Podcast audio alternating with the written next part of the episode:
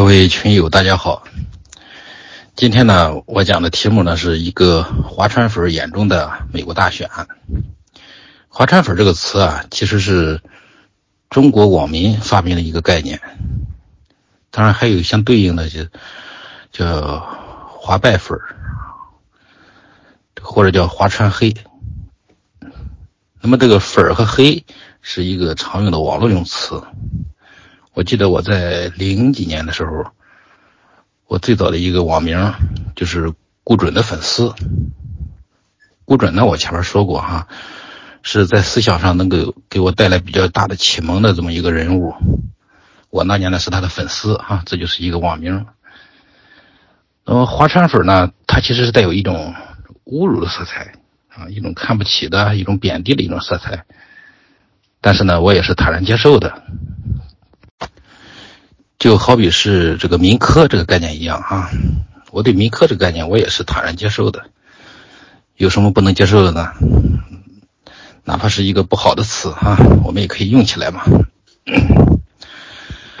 这个美国大选，如果从一月二十号拜登宣誓就职开始算的话，到现在一个多月了。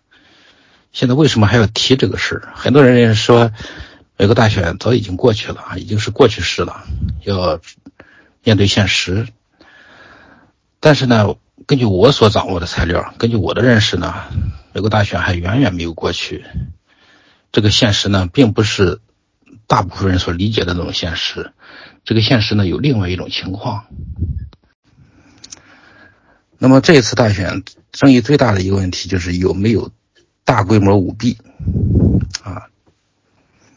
首先说有没有的问题啊，有人说有，有人说没有。这个认为没有的人说呢，你看这证据你拿不出来，官司呢你都打输了，嗯，所以根本没有大规模舞弊。那认为有的人是怎么怎么认为的呢？我今天呢也在网上给大家算过这笔账，就是投票的人数啊，满打满算大概是有一点四亿人。然后，川普的一七七千五百万票，加上拜登的八千一百万票，这加起来呢是就达到了一点五亿张票。好了，一个问题出来了，那多出来的这一千多万张票是怎么回事啊，这个事儿必须得查清楚啊。然后根据明面上的这个川普和拜登啊，两人就差这六百万票，那怎么样算是大规模的舞弊？也就是说，达到一个什么数量级？是十万张算是大规模，还是百万张算是大规模？还是说能达到这个他们之间那个差距的六百万张算是个大规模？这个事儿是有争议的啊。当然了，普遍认为，你说百八十张的啊，如果全国就差这百八十张啊，那肯定不算是大规模。当然，这个事儿也不至于。嗯，还有另一种说法，就是我刚才发给大家的哈，呃，一种观点哈。认为，川普应该获得的是过亿的选票，拜登呢也就是三千来百张。我本人呢也是持这样一种观点，啊，就是认为川普的他的选票呢是相当多的啊，能不能过亿不好说啊，但是肯定是远远超过拜登的。拜登的票数呢，我估计也就是三四千万张左右啊，不会更多。那么舞弊首先说怎么完成的，主要是基于两个因素。一个呢就是投票机，这个投票机它的来源是来自于这个脸书公司的扎克伯格，他呢出了五亿美元啊购买了这么一批投票机，把它用到一些摇摆州啊一些县里边，嗯而且呢，当时如果是这个投票机，那你如果买的话，这个县的财政呢是比较紧张的，他是买不起的。但是呢，这个脸书公司说了，哎，你可以免费给你，但是呢，我们是要签一系列的复杂的法律文件的，有要求。什么要求呢？就是你可以免费给你，但是呢，你不能够随意的拆卸投票机，啊，不能够对投票机的任何东西提出任何质疑。那么这些县里的当时那些官员，他们不明所以啊，啊，那那肯定好，那免费是谁不愿意用啊？就这么用了。那用了以后出现什么结果呢？在某一个县啊，这个县呢，根据一台投票机，后来啊，我说的是后来做了一个呃鉴定报告。啊，根据这个鉴定报告呢，就是能够把投给川普的票呢，把它转给拜登，啊，它有这么一种功能，而且这个比例呢是相当高的，啊，甚至能高到非常离谱的程度。这是这个投票机，啊，然后说这个投票机它的生产厂家，啊，就是那个多米尼，这个多米尼公司，它的控股的股东并不是美国人。而是另外一个国家啊，控股百分之七十以上，而且投票机呢，曾经在委内瑞拉已经做过这种成功的是那个运作了哈，就能够保证查韦斯也好，马杜罗也好哈，能够啊能够保证查韦斯、马杜罗他们上台。所以这个投票机，我觉得这是最主要的一个问题，而且它主要还是用在这些摇摆州上。那为什么在这六个摇摆州里边用呢？啊，这个事显而易见。你如果是在一个传统的兰州啊，民主党如果觉得自己胜券在握的话，他根本用不着去做这个东西。如果说是在一个传统的红州的话，那个共和党的势力比较大啊，你用这种投票机一旦被发现，有可能被群殴啊，可能后果很严重。所以说，你在一个传统的红州，就是大家都认为这个共和党肯定能选赢的这种州呢，他也没有必要去用。那么怎么用？用就用在那种关键的少数身上，就是这些摇摆州，一共是这六个摇摆州啊，所以事儿就出在这六个摇摆州身上。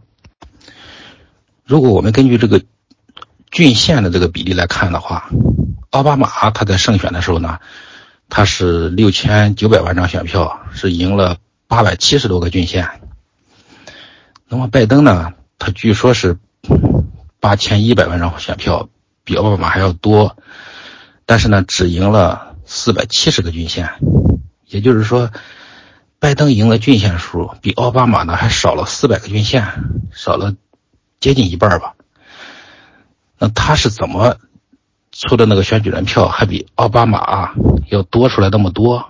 这个事就非常令人奇怪，因为拜登能赢的州和奥巴马能赢的州，他们都是民主党。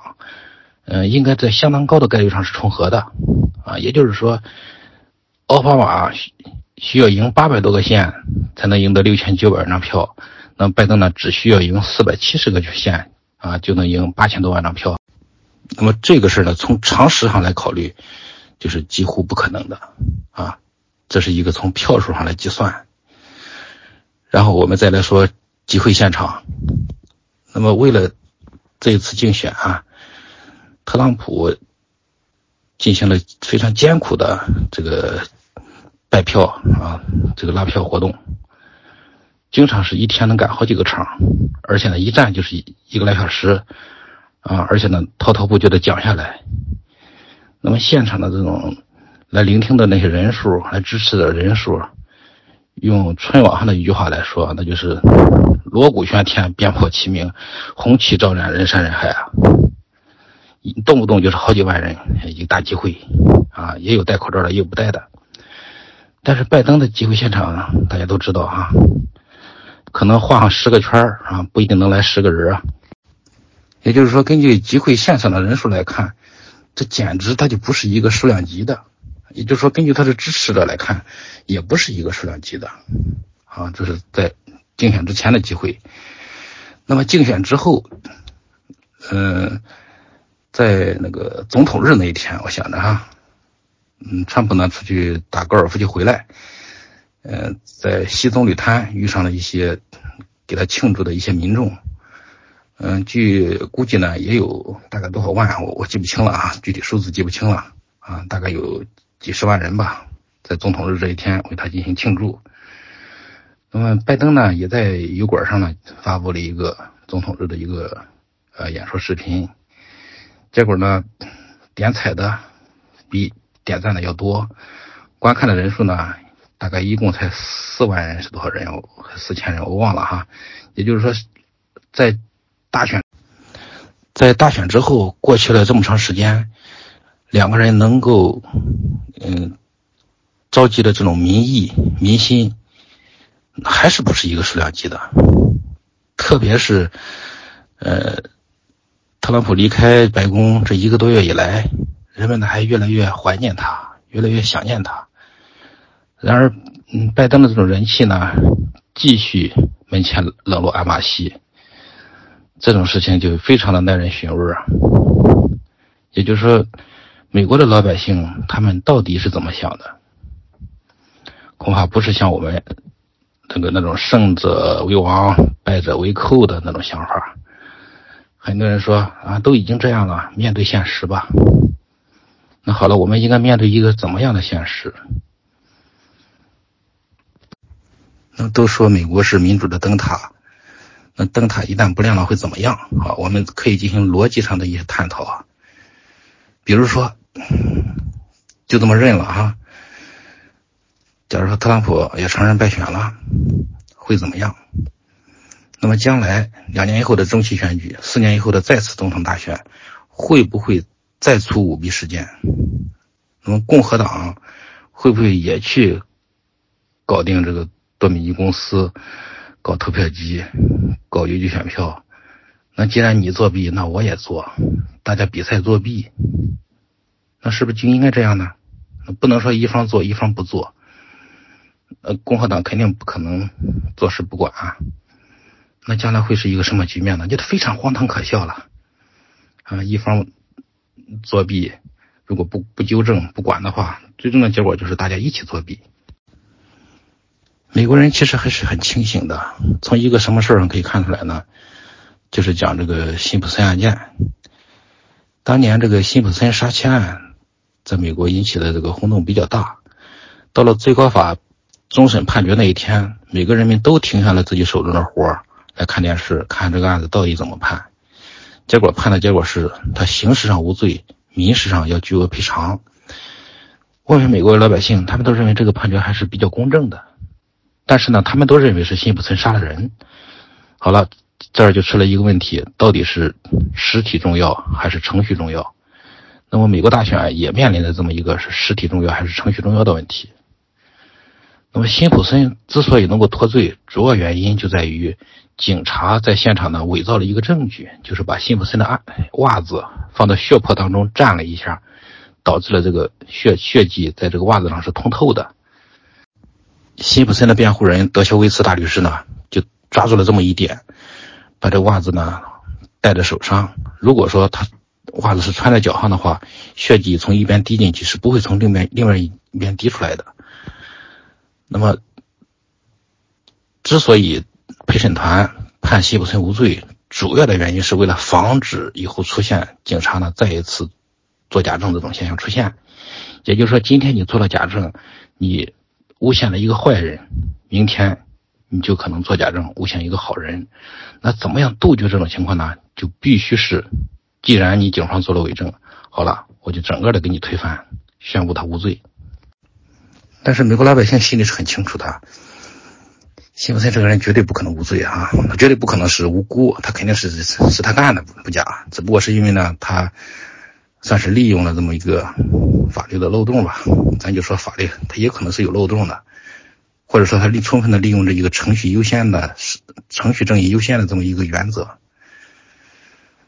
那么再说的这个大选案，到底是认程序还是认实体？如果根据程序来看，一月六号经过了国会认证了啊，所有的程序都走下来了，嗯，他也宣誓就职了，那他就是一个。应该承认的一个总统，但是从实体上来讲啊，存在一个什么问题呢？就就是刚才说的得位不正的问题。你是通过投票，你偷来的这么一个总统，那你这个既然实体不正确，你的程序呢，整个的选举程序当中也充满了舞弊的话，那你这个程序也存在。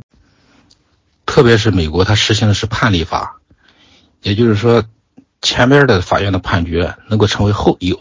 以后的法院裁判类似案件的一个类似于法律的这么一种作用。好了，那么美国的最高法院对于这个德州起诉的案子，对于宾州起诉的案子，都做出了这个有利于拜登、不利于川普的判决。也就是说，这些案子呢，他根本没有进行实体审理，他只是在程序上给他驳回了。那么将来，假如说，共和民主两党在二零二四年再一次大选的时候，又出现了舞弊案。如果再打到最高法院，最高法院你应该怎么判呢？按理说你应该遵循先例吧？那么先例就是对舞弊这种事呢视而不见，这是先例。那你最高法院以后也也就是说再也是最高法院再也不可能有所作为了。那么这不就意味着这个最高法院作为这个三权分立当中的一支，它的沦落吗？啊，再说这个拜登曲线的问题。那么拜登曲线它出现的时间是非常有意思的，是在深更半夜的出现的。假如说拜登曲线不是出现在深更半夜，而是在一个大白天，大家都在看着，这是还另当别论。它问题就是在深更半夜大家都睡了的情况下，突然涨了那么一大块。那么有人做解释，他说是由于这个邮寄选票陆续到了啊，最后呢集中计票造成的。这个事呢，我觉得是不可信的。嗯，为什么这么讲呢？这个邮寄选票啊，刚才我说了投票机，还没说邮寄选票啊。这里再继继续说邮寄选票的问题。这个邮寄选票的原因呢，是由于新冠疫情。那么新冠疫情和邮寄选票之间有没有关联？这个是根据阴谋论来说呢，是有关联的哈。就是说，呃。新冠疫情的目的就是为了要干涉美国大选，让人不好出门，让他邮寄选票。只有在邮寄的情况下才有可能操作。那怎么操作呢？就是那个信封和里边那个选票，你只要一打开信封和这个选票一分离以后，你再想核对这个是选票是谁的，就基本上就很难了。这是邮寄选票的这么一个漏洞。那么大量的邮寄选票，它最后在进行计票的时候，就有可能出现，嗯，突然暴涨这种情况。呃，当然了，这个邮寄选票还有好多，比如说死人票啊，比如说重复。除了死人票重重复计票以外，这个邮寄选票最最大的问题就是它和投票机的配合，这一配合之后，就出现了这么一种拜登曲线。对于拜登曲线，很多人是是不认的啊，包括我看咱国内的好多这个法学大咖哈，他们都笑话这个事儿哈，说根本不存在什么拜登曲线。嗯，怎么说呢？其实美国的整个大选啊，它都是在军方的监控之下进行的。嗯，在二零一六年特朗普第一次参加大选的时候呢，其实当时就有舞弊，只不过呢。由于民主党他过分的轻敌，他认为川普作为一个政治素人，他不可能选上来，所以说呢，没有进行大规模的舞弊，这样呢，导致了川普呢这个胜选成功。那么有这么一个段子嘛，说拜登当选了，那谁最生气啊？是希拉里最生气。为什么呢？他这么想，那你们民主党这帮人，那。现在你们能给拜登造个曲线，那我在一六年大选的时候，你们为什么不给我造个曲线呢？造个希拉里曲线呢？啊，这是开个玩笑哈。什么意思呢？拜登曲线是根据这个当天晚上的那个选选票的这个增长速度哈，啊，它是统非常直观的统计出来的。这是一个，再一个就是投票机它是有网络接口的，它是能连上这个互联网通往海外的。嗯，这个投票机呢，它的最终的数据的出口端口，在国外的一些地方现在都已，这个投票机它这个在国外的出口端口，目前都已经查的是一清二楚了。枕头哥呢为此做了一个好几个小时的视频啊，这个视频上对于这个投票机它连接外网这个数据的这种进和出的情况，做了一个非常直观的这么一个视频，你可以看看这些网线都。这些网络都通向了哪几个国家，一目了然啊。那么，对于这个选举舞弊啊，纳瓦罗啊曾经做出的三份报告啊，待会儿呢我可以把三份报告呢分享给大家，可以看一看啊。纳瓦罗作为一个保守主义者啊，他对这一次选举舞弊呢分析的是非常透彻的，他的三份报告里边。好了，下面我要讲一下阴谋论了啊。其实有一些东西也不能算阴谋论，这个东西我是查证属实的啊。比如说这个幺三八四八法案，什么意思呢？就是在二零一八年的九月十二号，川普呢签署了一个行政命令，内容呢就是关于外国干涉美国大选的情况下应该怎么做，如何应对，就是这么个东西。这可是在二零年大选之前的两年，两年之前他已经有所应对了，签了这么一个法案。而且这个法案上呢，他提到了两个四十五天，嗯，到了二月初呢，就应该是在对于干涉大选的这些国家、这些人物、这些财产要进行查封、冻结财产的一个阶段了。还有一个呢，就是非萨法案、非萨法庭，什么意思呢？就是，嗯，关于外国情报机构、情报人员的这么一个法案。也就是说，对于外国的情报机构、情报人员，美呃美国应该怎么办啊？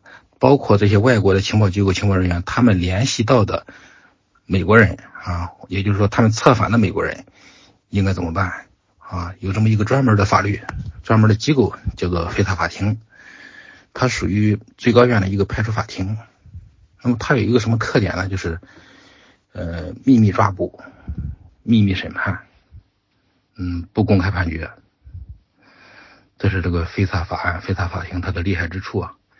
也就是说，只要是有外国情报机构干预的事情，它完全可以不公开。下面呢，我再说一下美国公司。我一开始接触到这个美国公司呢，是在嗯二月初。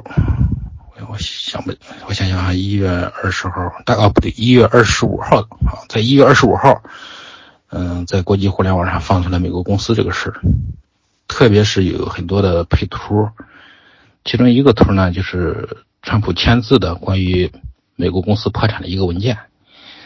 这个文件，川普的署名那个地方呢，他署的是美国公司的 CEO，这个名字我也看了啊，确确实实就是川普的本人签名了。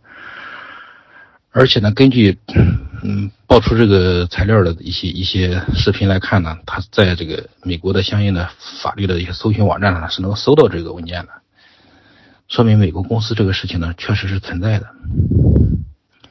那么这就，那么这就需要牵扯出来一个目前一个流行词，叫做 deep state，也就是深层政府啊。美国到底有没有深层政府？有没有 deep state？现在看来应该是确实存在的。那么这个深层政府到底怎么回事？是受谁控制？呃，我呢看了这么关于 Q 的哈，这么两部纪录片吧，它分这个第一部、第二部啊。第一部大概是十集，第二部是八集是十集，我忘了哈。嗯，看第。第一部纪录片的时候呢，他就讲到了这么几个点吧，我我记不全了哈，就是讲美国是存在这种深层政府的，特别是一些这个类似于邪教组织的一些人吧，特别是还有一些恋童癖，嗯，搞人口买卖的，搞这个性侵幼童的啊，一些人啊，讲讲讲的这个 人性是非常丑恶。这是他的第一步，他的第二步，第一集就是从哪来开始呢？就是说，刨根问底啊，直接往祖坟上刨，刨到哪里去了呢？刨到了犹太人，可萨犹太人。我在看这个第二部是第一集的时候呢，就感觉很奇怪，怎么一提就提了那么遥远的事啊？可萨汗国当时在中亚啊那个地方有一个突厥人建立的一个国家叫可萨汗国。然后呢，这一个国家呢，他们在俄罗斯的压力之下呢，全部改宗了犹太教啊，全部信了犹太教，成了犹太人。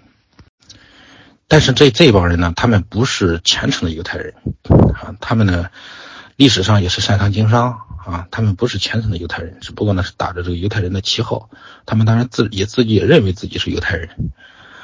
后来可萨呃可萨汗国亡国以后啊，这个犹太人呢，这这一方这一部分犹太人。流落到了欧洲各地，以哪里为最多呢？是德国最多。嗯，关于这个这后来呢，到了哪一时间我忘了哈，就有了这个共济会啊。共济会它是一些石匠们发起组成的，它的那个会标就是一个圆规，一个角尺，这是共济会的这个图标。然后共济会再往后发展，又有人创立一个光明会啊，这个他们的人物呢，高层人物有一些是重合的。但是呢，这个光明会应该来讲，从 Q 的这个纪录片来看呢，是光明会好像是比共济会更坏一些。他的那个图标就是这个金字塔上的一只眼睛嘛，叫做什么全视之眼，讲光明会。嗯，我记得它里边提了这么几个细节，一个呢就是泰坦尼克号沉没事件。在泰坦尼克号呢，号上面有三个有钱人，非常厉害的一个家家族，三个家族哈，非常厉害的人物，也在这个泰坦尼克号上一块死掉了。嗯，在泰坦尼克号遇难之后，很快就成立了美联储。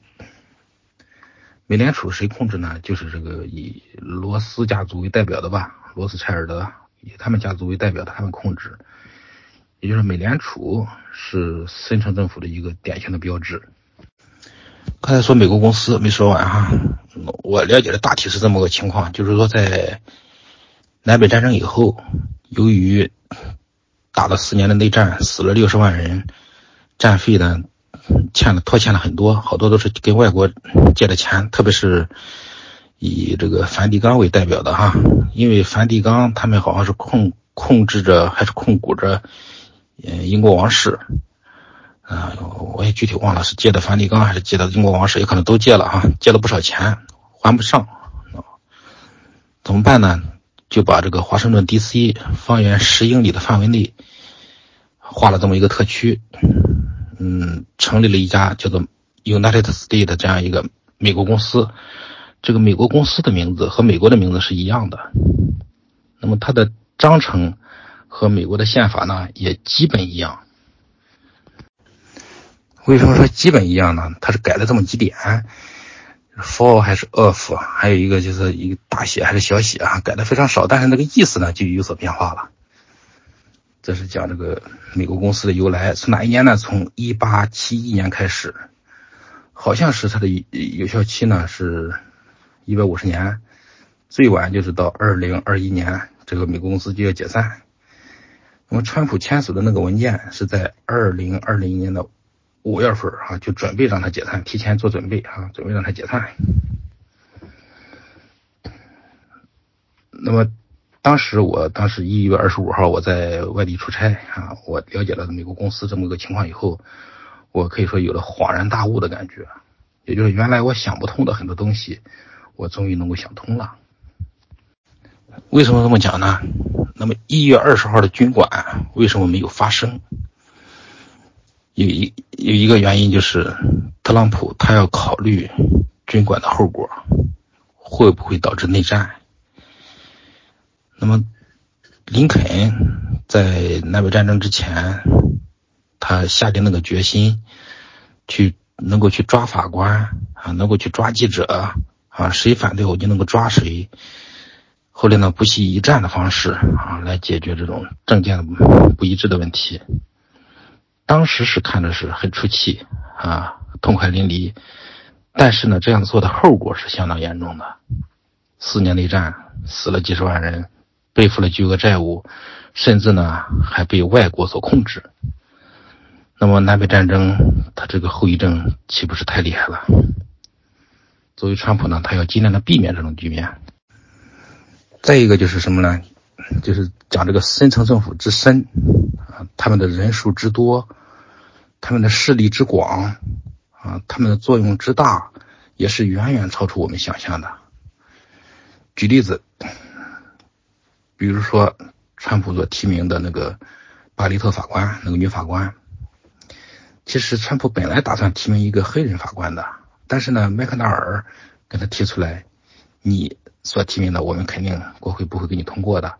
你要想通过的话，就是我给你提名的，我给你建议的，你就提名的巴雷特。川普呢，只能是跟他妥协，否则的话，你提名万一国会不通过怎么办？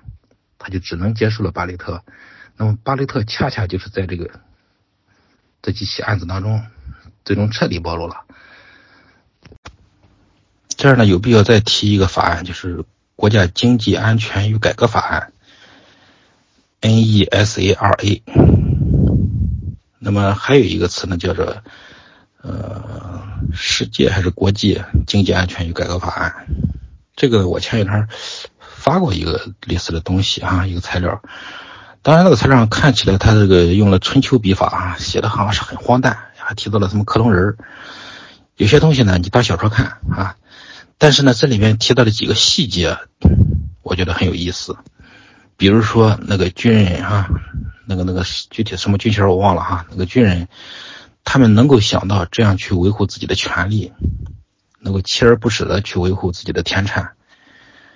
嗯，甚至有可能这些军人们哈。他会拿枪杆子跟你说话，啊，这种可能性是有的，因为他和我们不一样啊，这种可能性是有的，而且呢，它里边讲的，而且它是里面一些细节啊，它讲的非常的详细。那么对这一点哈，咱就说这个谣言，谣言一般来讲，它要编的相当模糊才行啊。如果是它是编的非常详细的话，越详细越容易有破绽。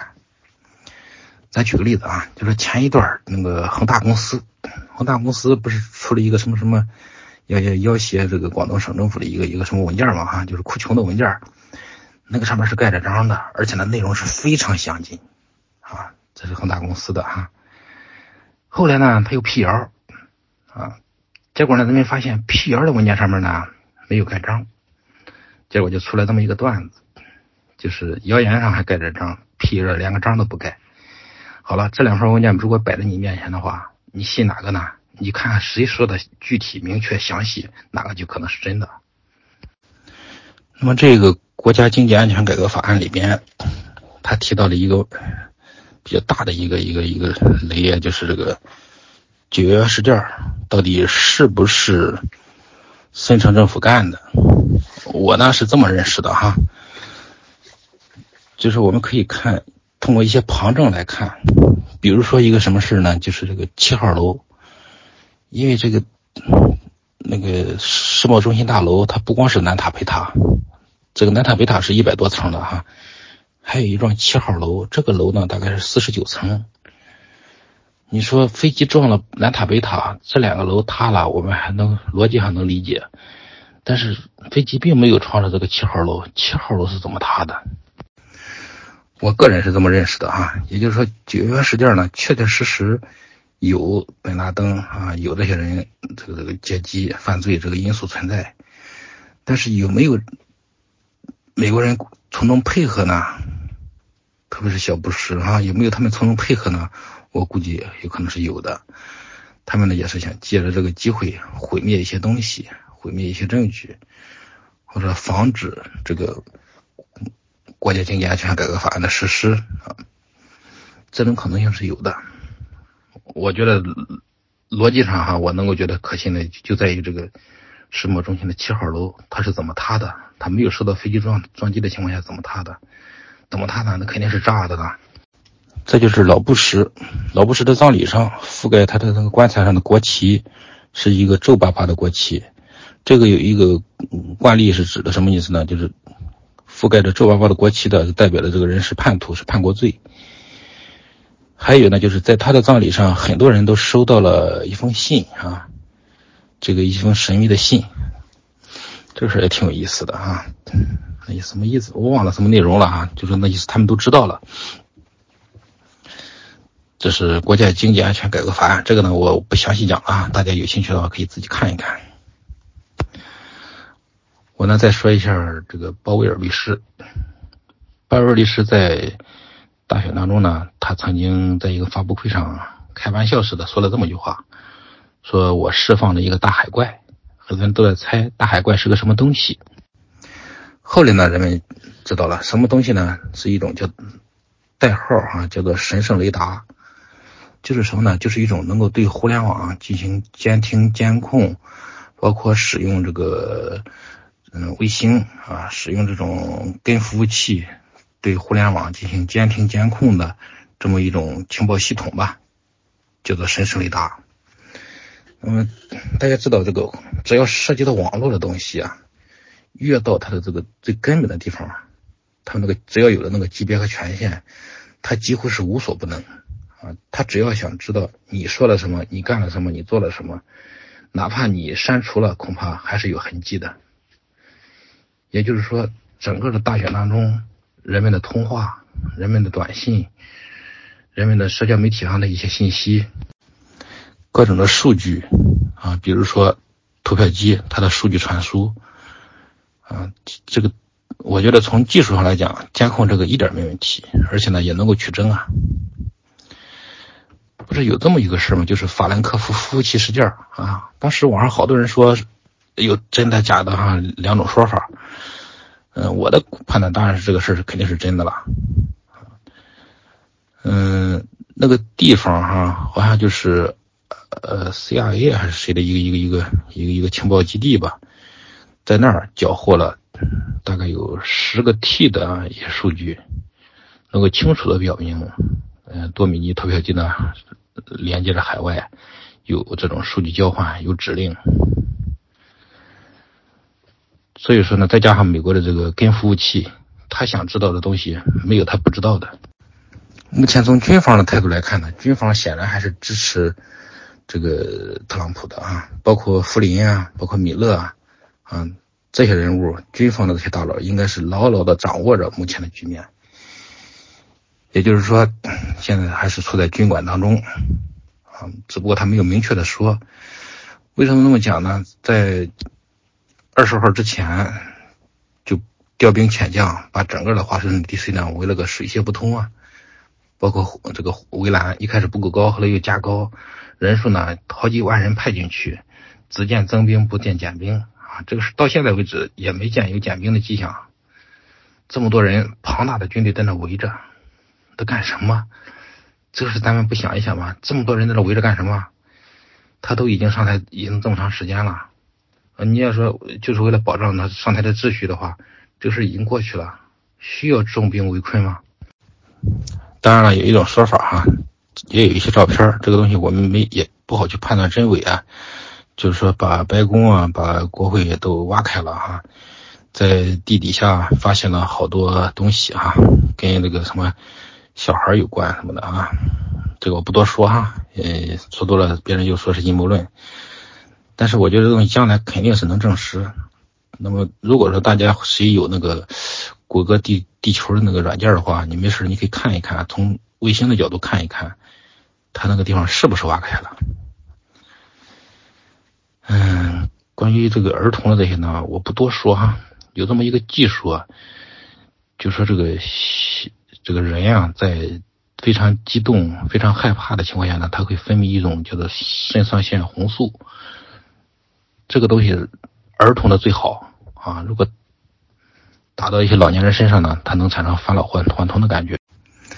我记得曾经在一个群里和一个网友聊起来哈，他说我想不通人怎么会这么坏呢？我说你对人性之恶哈，你超乎了你的想象，你当然就理解不了。那么他接着就问了一句，他们到底是什么目的呢？我就说了，目的有两个，第一延年益寿长生不老，当然长生不老可能暂时不了，延年益寿是没问题的哈。第二，他们想控制整个世界，这就是所谓的阴谋集团。就是那个 Q 的纪录片哈，他那个纪录片的名字就叫做《阴谋的败落》嘛。就说这这样一些坏人啊，他坏的是可能超出了我们的想象。那么将来呢，必须要通过这种大觉醒啊，才能够防止大重启。这两个词哈，目前比较热。大重启什么意思呢？就是说。国国际阴谋集团吧，他们呢想策划一些事件儿，让整个世界呢陷入停滞，然后呢他们再进行重启，这个叫大重启啊。大觉醒呢就是说美国的这些保守主义者们，他们呢要告知美国人民、世界人民真相到底怎么回事，让人民呢能够产生一个比较大的觉醒啊。这个时间应该从什么时候开始算呢？应该是从明天哈，人们预计哈，从明天开始有三周左右的时间，美国人就能够大觉醒了。嗯，为什么是明天？因为美国总统上台以后啊，他有一个惯例，就是要在一月份或者二月份，要在众议院的这个发言人邀请之下呢，向全国发表国情咨文，啊，要表明他的这个对内对外的施政施政的一些纲领原则、立场、一些观点。现在有趣的就是，拜登上台这一个多月了，一月份没见他发表，二月份呢也没有任何迹象，但是偏偏是川普，他明天他要在。共和党一个全国的一个会议上，他要发表一个长篇的演说，明天上午啊，嗯，恰恰就类似于这种向全国发表国情咨文演讲啊，那到底是谁是总统，谁能够代表这个国家去嗯发这个言？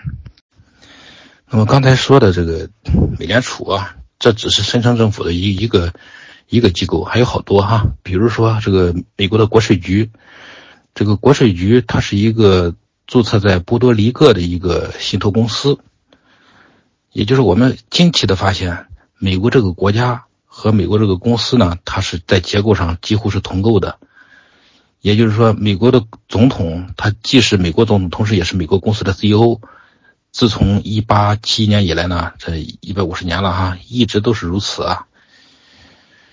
嗯，国税局还有其他一些部门也是这个样子的啊。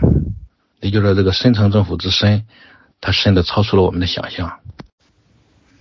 好了，我下面讲认识论的问题啊。我觉得这个这个问题是非常有趣的，就是说。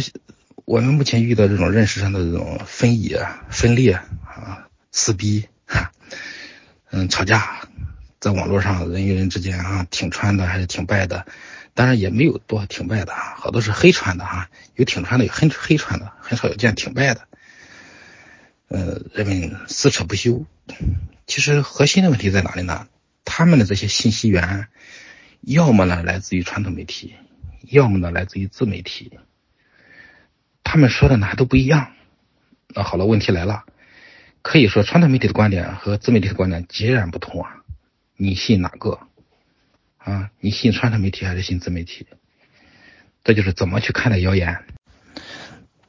在这儿呢，你就有必要考察一下传统媒体，它就类似于那些摇摆州那些关键的少数啊，你可以看看美国的这，我印象当中好像是六家吧。它是一个高度垄断的行业，它背后的势力都是有数的那几家人呀，几个人家，这叫传统媒体啊。那你想一想，美国的传统媒体难道不是在深层政府的掌控之下吗？你看看他们那些大佬们，我举个例子，刚才说到扎克伯格了哈，还有那个那个那个新闻集团的叫叫默多克。大家还有印象吗？就是那个邓文迪的前夫默多克，还有好多哈，一共是大概是六家。这是美国的传统媒体高度垄断的。那么自媒体你很难去高度垄断了。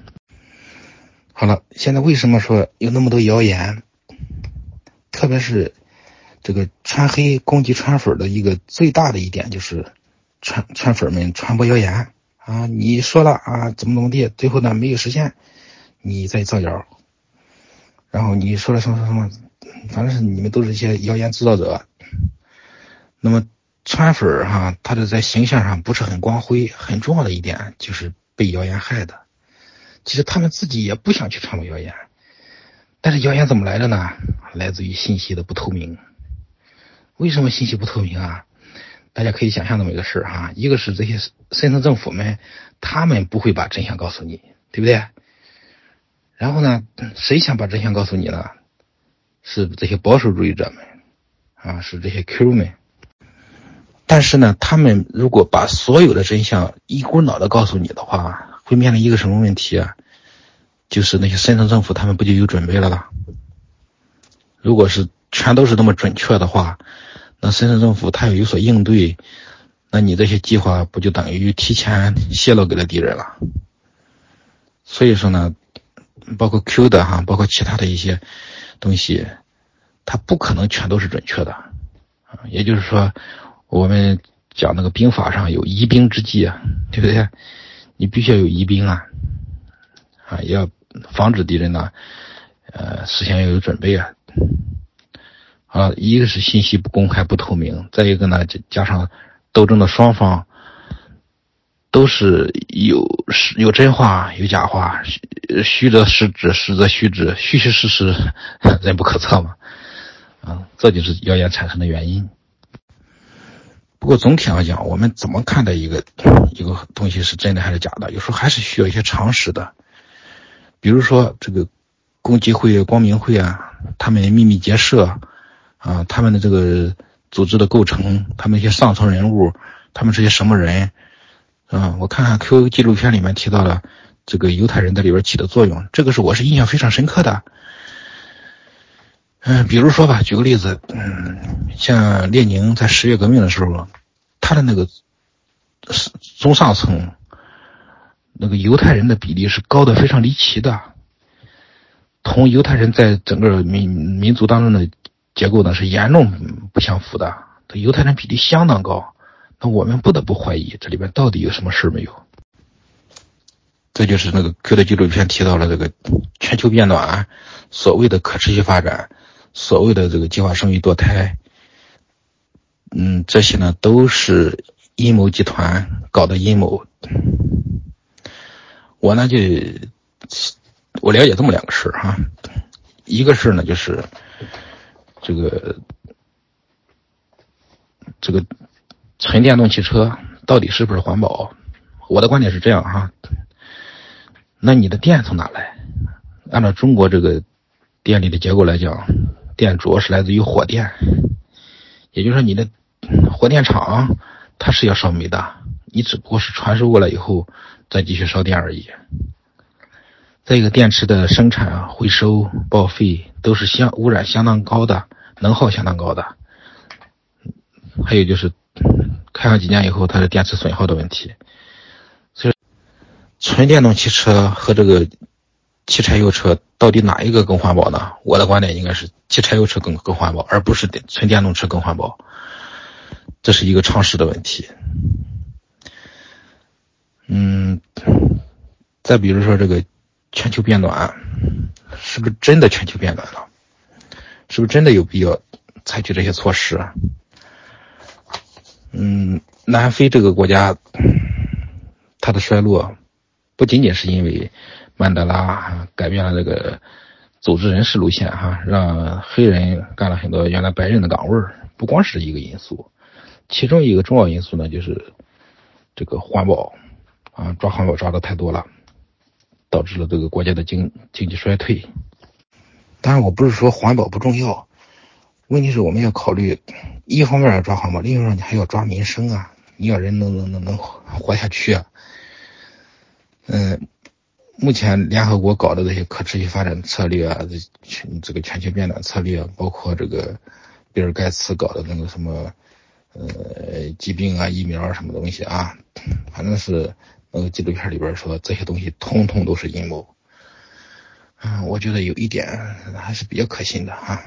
比如说再举个例子，就是这个太阳能电池板，这一次在德州哈，嗯，因为这个暴风雪嘛哈，就说是因为太阳能电池板过多造成的。我有这么一个认识，就是这个太阳能电池板它在生产的过程当中，它会产生一种非常有毒有害的物质，叫做四氯化硅。这个东西是。非常危险的一种废物啊，呃，污染非常严重的，很难降解的。关于那些呢，我就不多说了哈。大家有兴趣的话，可以上油管上去搜索一下，或者是上那个那个那个电报上去找哈。呃，阴谋的败落哈，这是讲这个传统媒体和自媒体你信哪个的问题。反正我的认为是传统媒体，又简称。呃，主流媒体嘛，哈，主媒又简称主要的下流媒体。自媒体当然也不能全信啊，挑着看，看谁说的觉得比较可信就就听谁的，作为参考就是了。其实你看的多了，听得多了以后啊，你自己就有个判断啊，是谁在嘴上满嘴跑火车啊？哪个事是觉得应该是 有有可能的，是可信的？哪一个呢？说的是不靠谱的？时间长了就能够看出来了。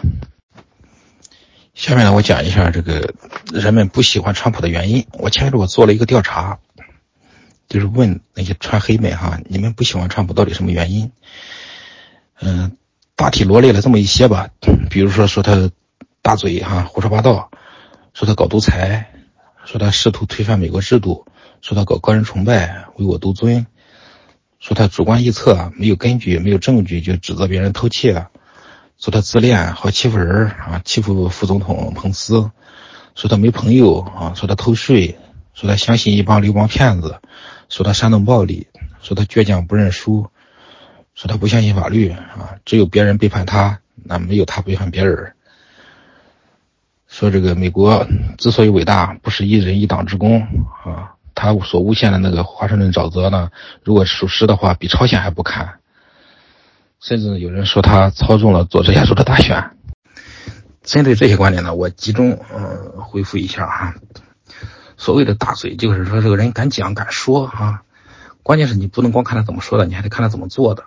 也就是说，川普在他二零一六年所开出的那些竞选承诺，事后呢兑现了百分之八十以上。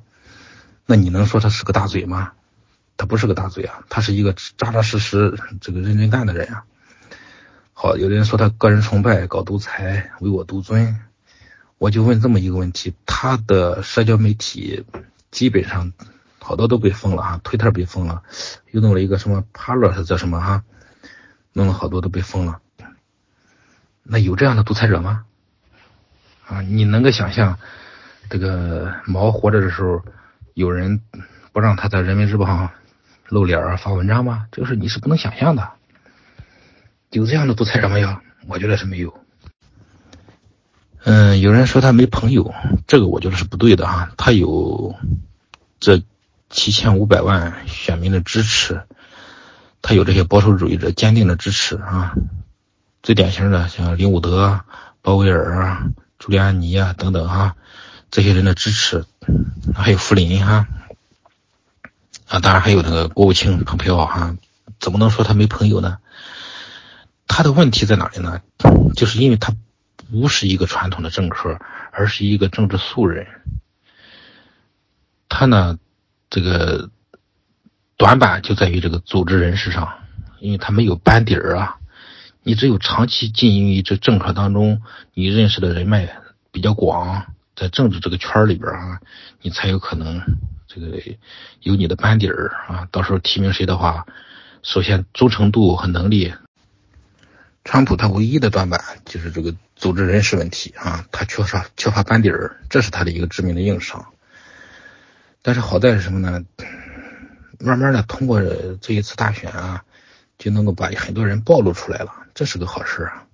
否则的话，他原来跟彭斯，嗯，好朋友这么多年，他哪里知道彭斯到底是个什么人？嗯，当然了，彭斯是不是有可能是被人被人要挟的，这个也不好说啊。但是巴尔这个人呢，倒是我觉得可能是巴尔这个人啊，我我个人感觉哈，有可能是川普派出的一个一个一个一个内线啊。就是他表演了很多事情，为什么这么说呢？那个因为这个巴尔啊，在临下台之前呢，他任命了一个叫杜海姆的。这个杜海姆啊，最近又比较热，很多人说他说他辞去了一个什么州的什么什么职位啊，但是要注意，那个特别顾问的那个职位他并没有辞去，他这个特别顾问职位非常非常重要啊，也就是他所做的工作是调查。那个通俄门事件为什么会发生啊？这里面到底哪些人参与了？为什么会有人给川普罗织一个罪名？他这个事非常重要，他所做的工作不亚于鲍威尔那个大海怪神圣雷达啊，这个工作相当重要。嗯，甚至呢，很多迹象表明啊，这杜海姆他是将来能够翻盘的一个关键。那么了解了以上这些问题啊，那么结论就出来了。国会和最高法都错了吗？国会在弹劾第二次弹劾的时候呢，票数，众议院是二百三十二票比一百九十七票，参议院呢是五十七票比四十三票。由此可见呢，国会里边少部分人还是站稳立场的啊。这少部分人呢，就是共和党里边大多数。共和党里边出现的叛徒呢，还是少数。但是有意思的是，坏人很团结，好人不团结。坏人呢，为什么团结？因为他们做了坏事，做了恶事，他们必须要团结。不团结的话，身家性命没有了。好人为什么不团结？因为好人里边会有一些意志不坚定分子啊，他会叛变的。我记得听那个全媒体财经啊，他讲了一个事我觉得讲的很深刻。就是讲超限战的问题，他讲美国的大选其实是一场超限战。嗯，什么叫超限？就是不是那种传统方式了，而是一种超限的方式。那既然是一场战争，你能够让一个法官去上战场吗？你能够让一个议员去上战场吗？他们到了到了战场上，不如一个普通士兵。那个。一九四二里边，范伟演的那个厨子，他当上了法官以后，军队想征他的这个车，马车说征就征了。你当法官了，你是干着急没办法。所以说，在超限战的情况下，只能以士兵对士兵，而不能以法官啊、以议员去对士兵，这是不可能的。我觉得这个最后一个问题就是，二零二一还是二零二四？川普要想翻盘的话，到底是今年翻盘还是四年以后？我的观点呢是，就是今年肯定能翻盘。那么，为什么得出这么个结论呢？你得看现在到底是谁掌握实权啊？到底是谁掌握实权呢？我们要看军队掌握在谁的手里边啊？军队掌握在谁手里边了？肯定不是在拜登手里，也不是在哈里斯手里。有这么几个迹象哈，大家。嗯注意一下，除了我刚才说的那个国情咨文这个事儿以外，哈，就是拜登去就职的时候，他并不是坐着军机去的，没有对他的这个二十一响的那个总统礼炮，他也不敢接见外国元首，他整天就是在一个像演播室的一个屋里签一些讲。那么川普呢，在他的那个马拉戈那个南方白宫那里，哈。嗯，可以说是，呃，人来人往，这个非常繁忙。他虽然名义上不是总统，但是呢，很多事情他在掌握着最后的局面，就好像当年的这个袁世凯回到老家以后，哈，成天钓鱼，哈，看起来是很悠闲，其实呢，他家里架着好几部电台，好不好？啊，这这个比方打的不是很恰当啊，就是这么个事儿啊，就是说到底谁在掌握实权？我觉得目前的实权是在军方手里。那么军方呢，以福林和米勒为代表的这些人物呢，这些军头们，他们这个立场一直是很稳的。因为这个 Q 这个组织啊，就是军方发起的一个组织，加上刚才说的这个国家经济安全改革法案，也主要是一些军头们在搞这个事儿。现在的问题就是，他回来要体面的回来，怎么算体面回来？你不能以搞政变的形式回来，那怎么回来？通过大觉醒，让人们知道发生了什么，国会和最高法为什么沦陷了，深层政府到底是怎么回事他们的这个组织哈，他们的那个违法行为甚至是犯罪行为揭露出来以后，那通过法律的形式回来，这样呢才是名正言顺啊。嗯，否则的话还是得为不正啊。也就是不能以政变的方式去解决现在以前那种问题，就像林肯那样，林肯那样做是相当危险的，容易留下后遗症。那么深层政府呢也感觉到这个事哈，一个是拜登哈，现在这个人到底是不是真拜登哈是有争议的啊，因为看眼神啊，看他的耳耳垂啊，看他的眼袋哈，他都和原来的拜登不太一样。那现在这个拜登呢，他老年痴呆的倾向是非常严重的哈，所以说深圳政府现在急于敦促拜登要把核按钮呢交给呃哈里斯，交给那个女副总统。嗯，这个事挺有意思哈，这个事说明什么呢？深圳政府首先对拜登呢准备抛弃这个棋子儿，他们其实真正推的还是这个哈里斯，因为哈里斯是很比较听话的一个人呀，而且他神智最起码是正常的。拜登现在神智都不一定清醒，啊，这老年痴呆症还是看来是犯了啊，比较严重。那他们既然这么说，首先这个核按钮到底在不在拜登手里边，也是存疑的。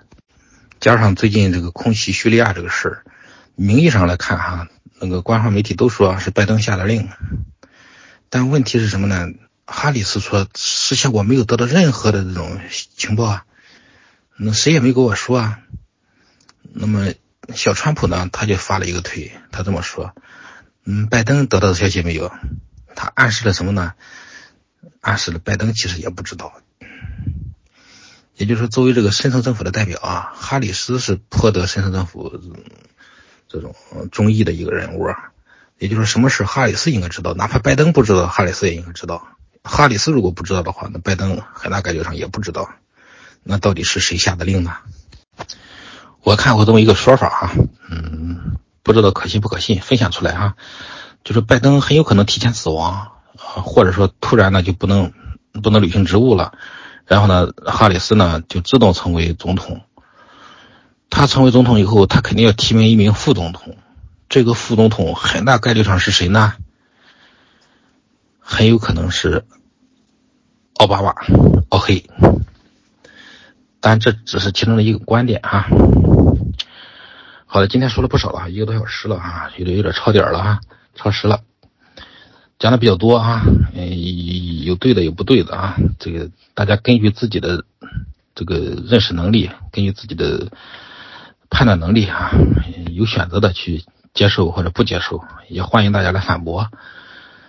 嗯，关于谣言不谣言呢，我今天也说了很多，今天主要是一个认识论的问题啊，我觉得这个事很有意义。